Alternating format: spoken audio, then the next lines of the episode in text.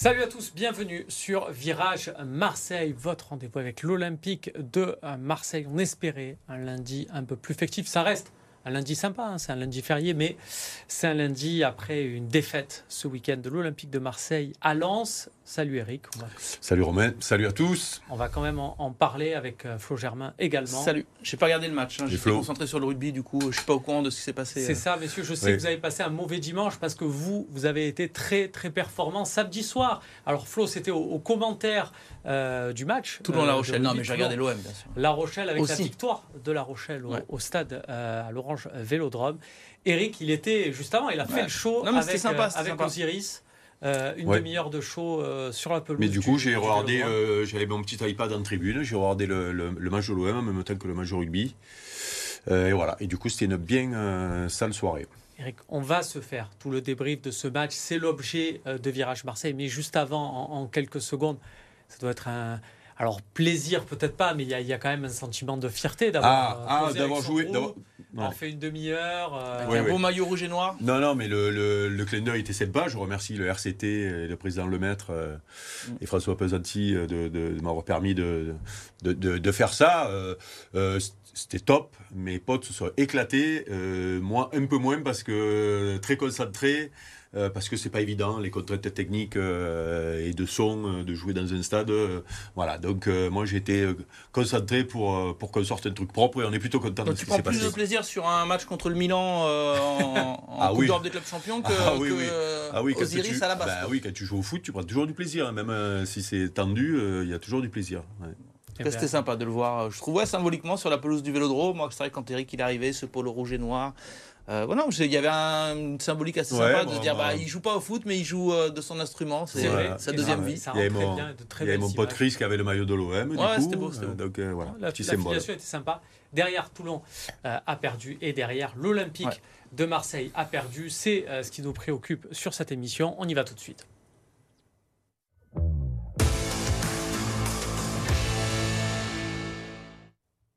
Voilà, on espérait une victoire. Certains s'autorisaient même à se dire et pourquoi pas? Eh bien non, euh, pourquoi pas? Rien du tout. L'OM s'est incliné euh, de buts à 1 à Lens.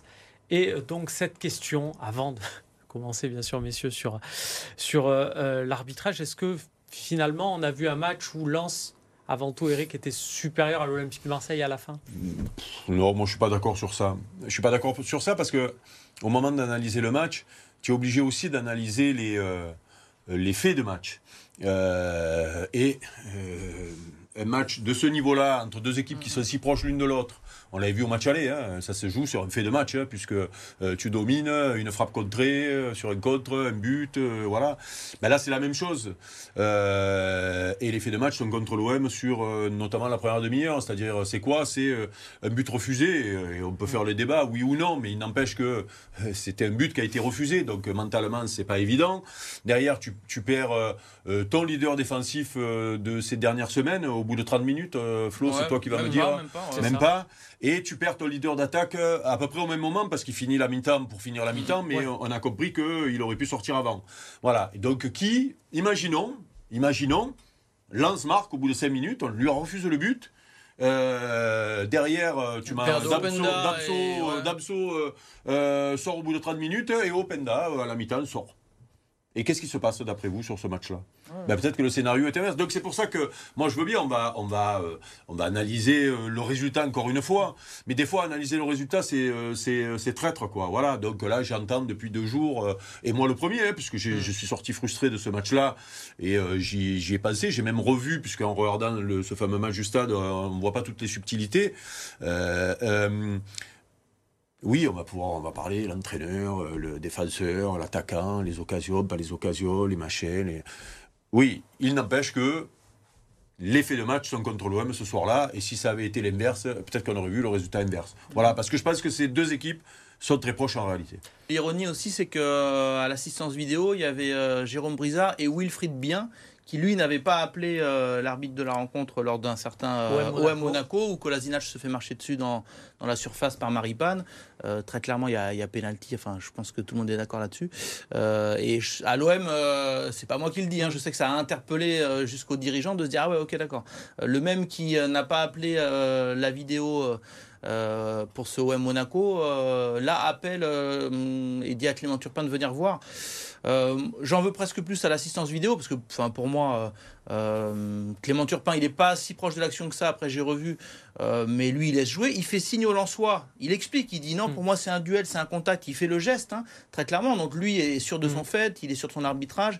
Et comme tu le dis, il n'est pas habitué à revenir sur après ses décisions. Mais une fois qu'il a appelé, bah, c'est toujours pareil. Tu juges sur une image, tu juges sur deux, deux pieds qui se touchent. Euh, et les Lançois vont dire qu'il y a faute, les Marseillais non.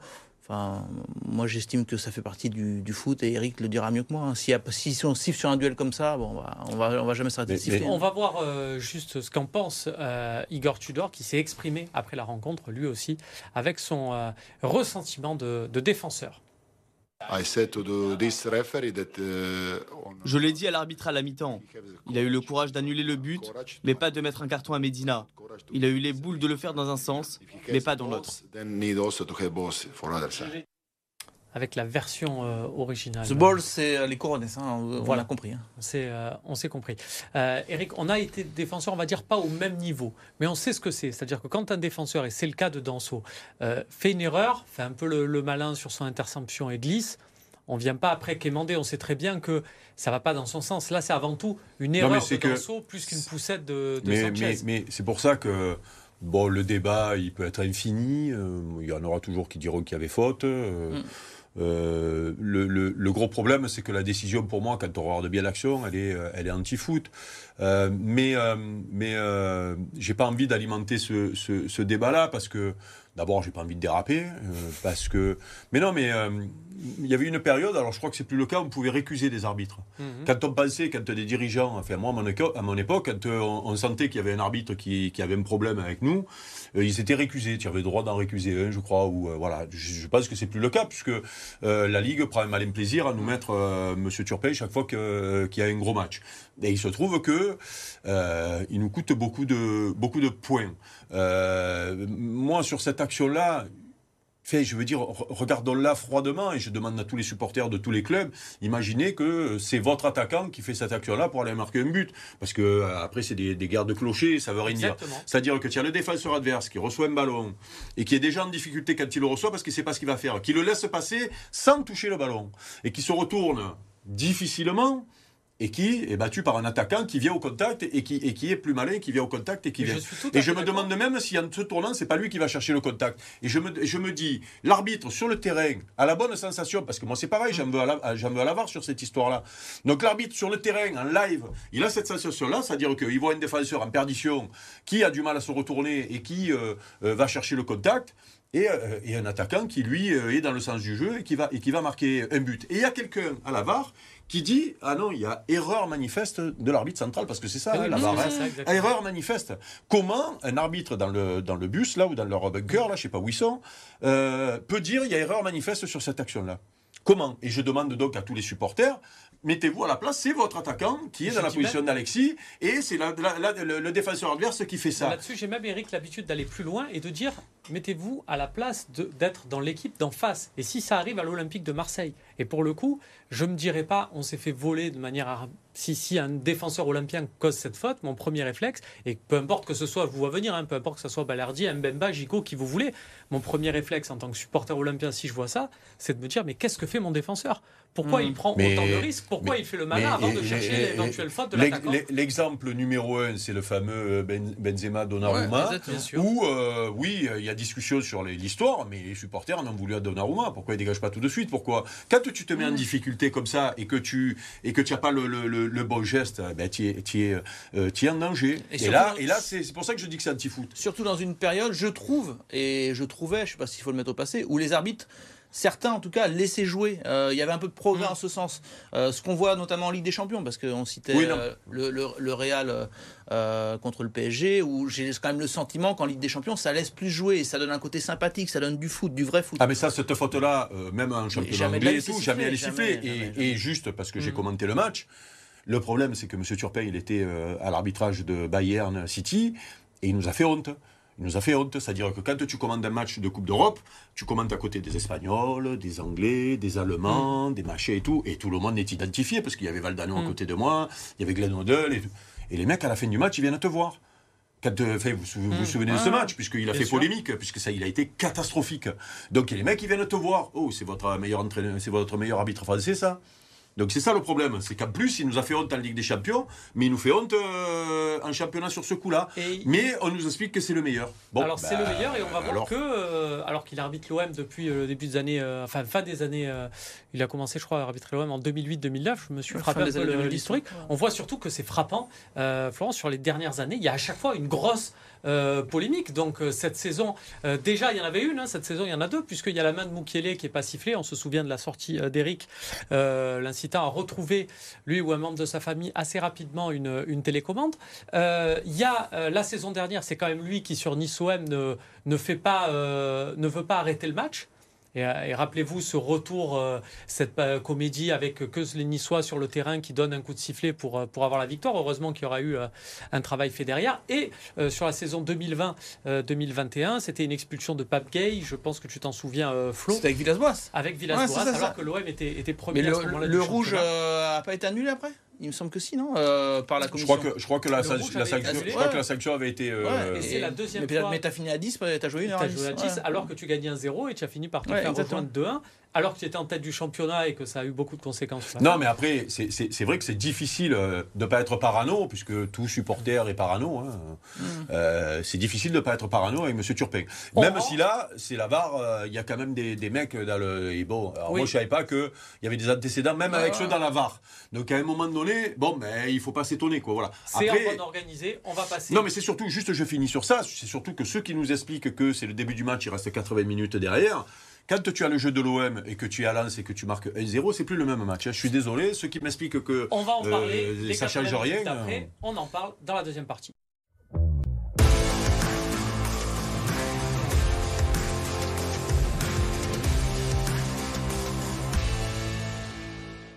De retour sur le plateau de Virage Marseille pour évoquer avec Florent Gervin, avec Eric euh, euh, cette défaite de l'OM à Lens, parce qu'on a évoqué euh, bien évidemment l'arbitrage qui change beaucoup de choses. Eric l'a dit en fin de partie.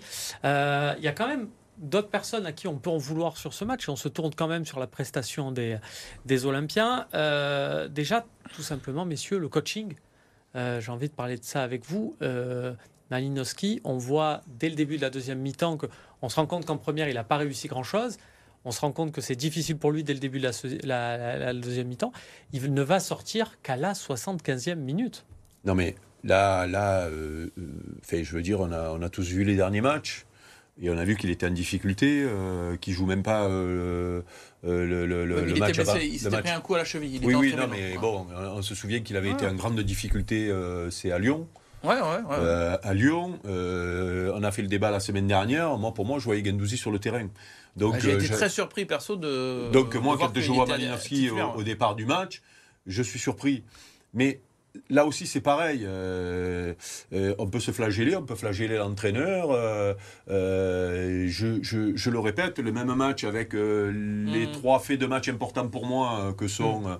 le but refusé, la sortie de Gigot et la sortie d'Alexis elles auraient peut-être donné la même chose.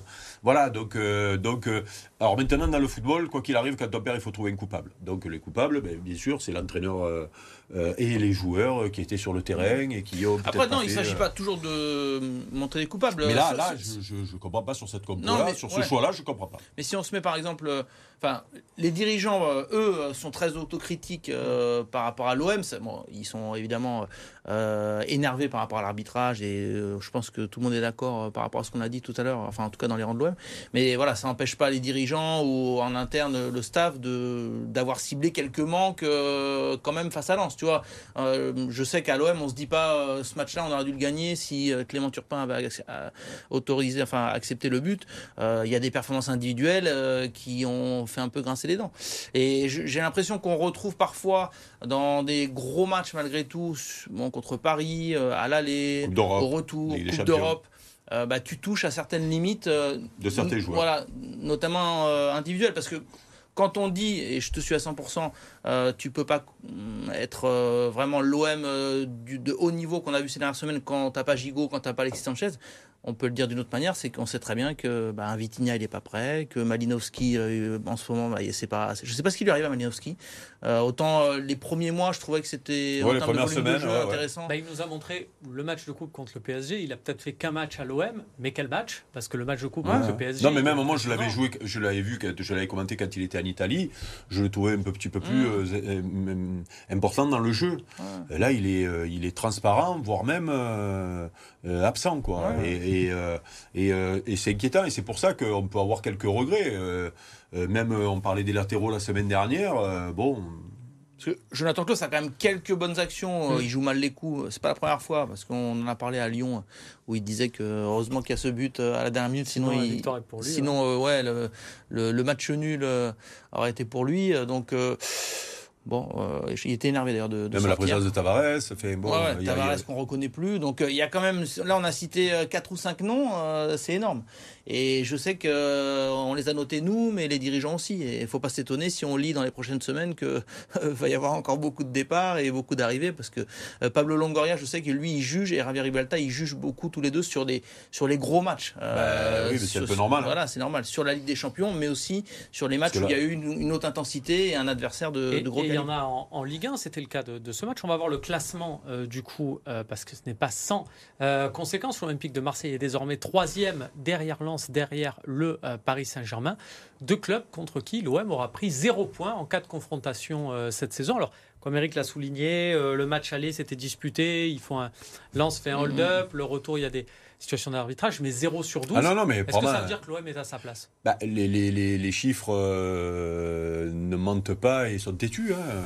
Euh, c'est sûr qu'au moment du bilan, mais ne le faisons pas non plus maintenant, hein, il reste 4. 4 matchs. 4 matchs. Euh, ben, il peut encore se passer plein de choses, parce que dans ce championnat, on se rend compte qu'il se passe plein de choses. si tu finis troisième contre deux adversaires et tu as perdu les 4 matchs contre ces deux adversaires, Bon, ben oui, on analysera les matchs, mais, mais euh, froidement, euh, tu seras à ta place. Mm. Après, bon, le calendrier de l'OM, heureusement, à part Lille, je pense que ça reste très jouable pour l'OM parce qu'il euh, faut rappeler qu'ils reçoivent Angers et Brest. Oui, l'écart est suffisant avec Monaco. Et Ajaccio. Après, le déplacement à Ajaccio. Je ne sais pas dans quelle situation sera Brest à ce moment-là, mais bon, ça peut être un match un petit peu piège au Vélodrome. Voilà, ce qui m'inquiète un petit peu euh, pour l'OM, c'est que Lens me semble lancé et peut, peut très bien faire carton plein. C'est pas, c'est pas, c'est pas. Interdit, ouais, mais je les ai vus la semaine dernière en difficulté, donc il euh, n'y a, pas, il y a pas il faut pas non plus croire, parce qu'on croyait que nous, on était très forts aussi à un moment donné. Euh, il faut pas croire aussi que les adversaires sont euh, stratosphériques en ce moment, quoi, parce que là, ça a souffert à, Toulouse euh, contre une équipe qui avait fait la fête, une équipe bis. Euh, je le répète, sur le match de samedi soir, il n'y a pas autant d'écart que ça. Voilà, mhm. c'est sur un match euh, normal, euh, ça en fait de, de, de, de jeu contraire. Euh, tu tu tu es pas pas si loin que ça. Donc il va falloir aller chercher pour tout le monde, hein, parce que pour l'OM aussi, il va falloir aller chercher. Et juste un mot parce que je pense qu'il faudra compter sur tout le monde, notamment sur les, les meilleurs. Et Alexis Sanchez, les dernières nouvelles qu'on avait, on va en mhm. profiter pour les donner, c'est que ce dimanche, il a passé des examens, c'était plutôt rassurant. en fait, il a senti une petite pointe derrière la cuisse, donc lui qui se connaît, qui sait se gérer, il il savait que s'il forçait, ça pouvait péter. Donc euh, c'est pour ça que tu disais, euh, on l'a perdu euh, quasiment au bout d'une demi-heure, mais je crois que vers la 20e minute, il en parle déjà avec Igor 20 minutes, ouais, mais je ne savais, je savais pas. Tu vois l'échange entre voilà, les deux. Ils en parlent et ils lui font confiance, il connaît son corps mieux que personne. Et donc, voilà, examen rassurant a priori, et l'OM perd pas espoir de l'avoir contre Angers. Donc on verra si ça se confirme. Est-ce que du coup, Flo, ces questions comme je les aime bien les poser, mais le match le plus important de l'Olympique de Marseille cette semaine, il n'est pas jeudi soir est-ce que c'est pas ce ah Juve FC Séville euh, Parce que je le rappelle, si la Juventus gagne euh, la Ligue Europa, eh bien le troisième de Ligue 1 sera directement qualifié pour la Ligue des Champions. si tu as que, la Juve. Hein. Si que la Juve euh, se, se fasse pas rétrograder avec l'histoire de leur points là disons que voilà, il y a aussi cette histoire-là qui est en suspens, même si on peut peut-être. Ça tient quand même beaucoup ah, de Surtout que s'ils la gagnent, euh, ils sont directement qualifiés pour euh, la Ligue des Champions. Si on leur enlève Donc ils ont moins d'intérêt, euh, même au niveau enfin de la Ligue italienne. je pense qu'il y a moins d'intérêt à à récupérer la Juve. Donc c'est ça, c'est ça. Ça, peut, être, vraiment problématique. Ce qui est inquiétant, c'est que j'ai peur que les Italiens, pour, pour dire, vous avez vu, nous on a sanctionné la Juve, ils attendent qu'ils soient qualifiés ou qu'ils gagnent la, éventuellement. et, et, et, après, ils leur enlèvent les points. Quoi. Donc l'OM pourrait être le dindon de la farce. Quoi. Mm. Bah, ils vont suivre ça, les dirigeants, avec beaucoup de, voilà, bah, beaucoup de, stress. Hein. C'est sûr que tu as le match aller-retour hein, qui commence jeudi. Voilà, après, tu peux aller te chercher la deuxième place toi-même. Hein. C'est pas effectivement interdit. Ouais, faut sur ça. Que Marseille euh, fasse le plein. Et voilà. On va, je, pense qu'ils ont un, sursaut d'orgueil. Qui, voilà, ils sont tous sortis vexés, les joueurs de, de ce match-là. Sentiment peut-être d'injustice aussi, sentiment qu'ils ont fait le match quand même, qu'ils ont eu des faits de jeu contraires. Donc, à mon avis, il y a un sentiment de revanche. même avec beaucoup de points chauds, de moments où ça, ça un peu. Euh, Parce qu'on n'a pas parlé aussi de, de Medina, qui aurait peut-être pu se prendre un, carton rouge, c'est pas totalement interdit. Igor Tudor en, Donc euh, voilà, tout le monde est à, tout le monde est agacé à l'OM et peut-être qu'ils vont bien réagir dès dimanche, on verra. On l'espère. En tout cas, il reste quatre journées de championnat. Il y aura donc euh, ces matchs euh, de l'OM, mais aussi les, matchs de Lens. On ne sait jamais. Hein. il n'y a, que deux points. Vous qui pourrait euh, basculer favorable. On suivra ça lundi prochain. En attendant, nous, on passe à la prochaine partie. En rugby, le RCT s'est heurté à un mur samedi soir. Au Vélodrome, les Toulonnais ont subi la loi du champion d'Europe en titre La Rochelle. Après avoir tenu tête une mi-temps maritime, grâce notamment à cet essai de Colby, les Toulonnais n'ont rien pu faire en deuxième. Le RCT s'incline 23-8 et sort du top 6 à deux journées de la fin du championnat. En Pro D2, Provence Rugby n'avait plus rien à jouer et termine sa saison par une défaite. En déplacement à Carcassonne avec une équipe rajeunie, les Noirs, ici en blanc, ont vécu un début de match catastrophique, 24-0 à la pause. En deuxième période, deux essais signés Piazzoli et Lapeg ont sauvé l'honneur, mais trop tard. Défaite 34-14 des Provençaux qui terminent la saison à la huitième place. En basket, l'espoir renaît pour Fos-sur-Mer. Lanterne rouge du championnat, les Bayers ont signé l'un des plus beaux exploits de leur saison en battant Cholet, sixième et prétendant au play-off. Victoire 81-78 grâce notamment aux 17 points du Jamaïcain Sheon Thompson. Fos-sur-Mer peut encore rêver du maintien et jouera sa survie dans l'élite lors du prochain match à Nancy. Une opportunité inespérée face au premier non relégable. Enfin en tennis, Sandy Murray a remporté le Challenger d'Aix-en-Provence dimanche. Après avoir écarté quatre Français pour se hisser jusqu'en finale, le Britannique aux trois titres du Grand Chelem s'est offert l'Américain Tommy Paul, 17e joueur mondial, en 3-7, 2-6, 6-1, 6-2. C'est son premier titre sur terre battue depuis 7 ans. Un sacre qui lui permet à bientôt 36 ans de réintégrer le top 50 du classement ATP pour la première fois depuis janvier. Voilà, c'est tout pour cette émission de Virage Marseille. Merci de tous avoir suivi. Vous pouvez retrouver cette émission en replay sur l'appli aussi de BFM Marseille et sur le Fosséen. Merci, euh, messieurs. À lundi prochain. Ciao, les amis.